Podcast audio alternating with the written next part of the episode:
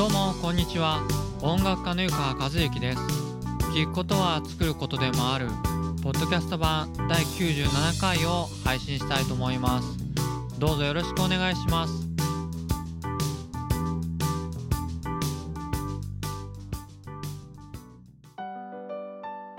それでは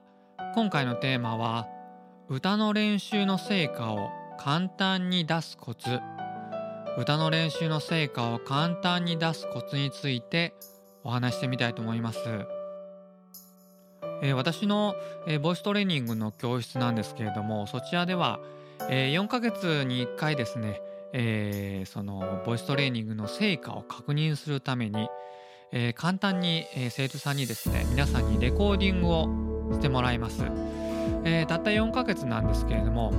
こうやっぱり前回よりはこう確実に成長してる感じが声から伝わるんでそれはね僕先生としても非常に楽しいレコーディングなんですね。でその、えー、レコーディングした声をですね音源をこうあのちょっと、えー、きちんとコンプとか EQ とかできれいにして生徒さんに CD にして渡すんですけれどもそのチェックをしていた時にですねちょっと気づいたことがありました。えー、それはですね同じ人でもですねテイクによってこうボイストレーニングの成果が出てるなーって思うものとそんな風にも感じないテイクがあったんですね。でそれは何が違うのかなっていう風によく聞いてみるとですねズバリマイクの声の当て方の違いだったんですね。まあマイクの使い方のですねこう詳しい内容っていうのは是非ご自身で調べていただきたいんですけれども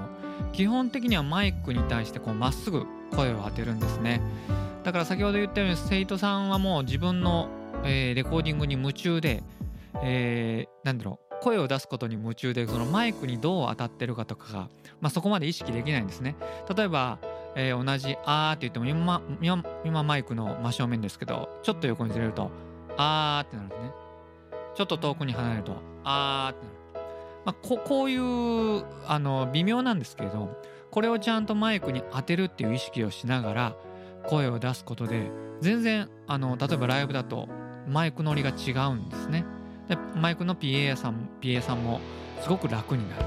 これがもうこんなにガンガンガンガン動かれるとですね正直ちょっとやりづらいんですね、まあ、そのあたりが、えー、今回の練習の成果をですね簡単に出すコツになるのかなより成果を出すコツになるのかなと思ったのでお話しさせていただきました。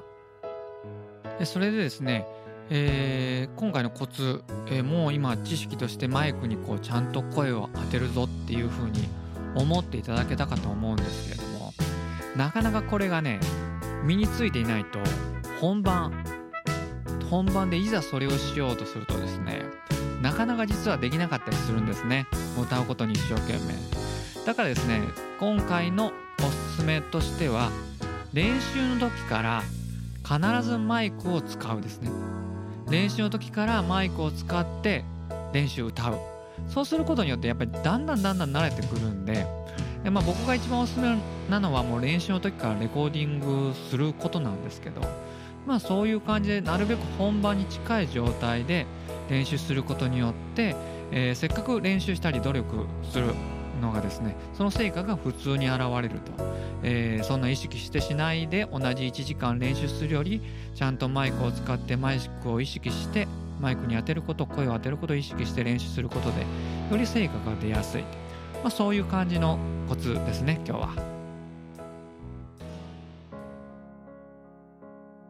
それではいかがでしたでしょうか？聞くことは作ることでもある。ポッドキャスト版第97回。今回はですね練習の成果が簡単に出るコツについてお話しさせていただきました。まああの要は数をこなすのが一番僕は結果が出やすいと思いますので同じ数をこなすならなるべく本番に近い状況でするっていうのが、まあ、よりね成果が出るかと思いますのでよかったら是非参考にしてくださいそれでは今回も最後まで聞いてくださってありがとうございました。お相手は音楽家の湯川和樹でした。また来週も更新したいと思います。どうぞよろしくお願いします。それではまた来週さようなら。